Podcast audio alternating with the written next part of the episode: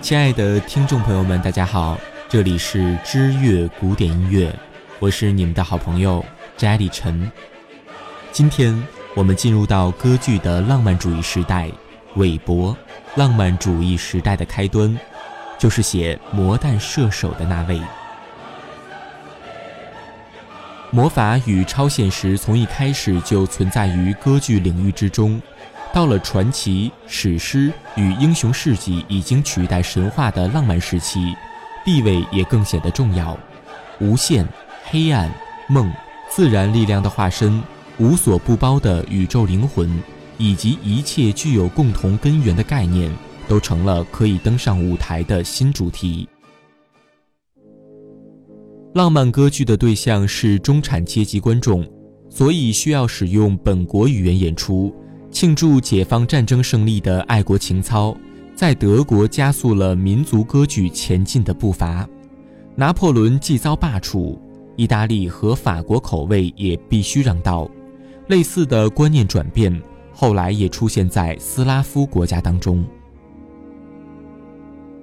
诗人、音乐家兼戏剧设计家霍夫曼来自于普鲁士，他的童话歌剧《水晶》也在1816年初上演。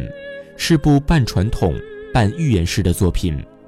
霍夫曼在音乐上的重要性完全被他浪漫主义文学先锋的权威地位掩盖。他写过一句引起很多人共鸣的话：“音乐是所有艺术中最浪漫的一种，因为音乐的主题是无限的。”将浪漫精神圆满地带进歌剧领域的功臣是韦伯。韦伯熟悉戏剧领域，兼有钢琴家与作家的身份。他生于1786年，父亲是来自巴登的演员冒险家。韦伯名字上的贵族称号很可能是父亲所相封。韦伯以歌剧指挥家的身份在布拉格与德勒斯登闯出名号。1821年，他在柏林上演的《魔弹射手》立刻被视为重要的民族成就。根据费斯曼的说法，这部歌剧的英雄是忧郁迷人的。事实上，韦伯可以说是个戏剧才情极高的人，他以特有的旋律力量糅合了不同的风格。大咏叹调的快板部分必须像意大利的首席女歌手一样投入演唱 a n c h e n 的部分接近法国喜歌剧。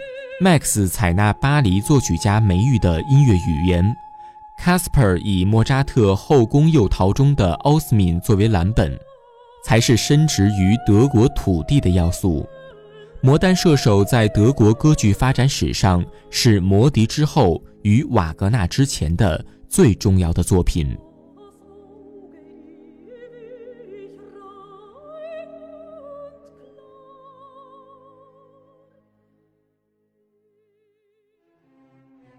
浪漫主义者向往中世纪的黄金时代与骑士。韦伯的《奥里安特》虽然剧本颇有瑕疵，但华丽的音乐呈现了早期浪漫主义者偏爱的所有角色：高贵的骑士、邪恶的敌手、纯洁的少女与恶毒的反派人物。韦伯在《魔弹射手》中以使用简洁的音乐象征，而《奥里安特》剧中重要人物之间的关系。也预示了他的仰慕者瓦格纳、卢恩格林的剧情。一八二六年，韦伯拖着病体来到伦敦，在当地谱写了《奥伯龙》，并于同年去世。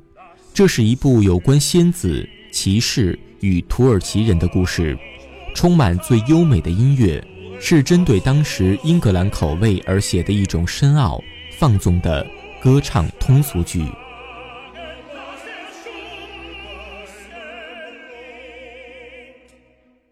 写魔弹射手的韦伯的故事，我们到这里就讲完了。如果您喜欢我们的节目，请关注我们的新浪微博或者微信公众账号“知乐古典音乐”，在那里您将能看到我们更多的节目内容。感谢您的聆听，我们下期节目不见不散。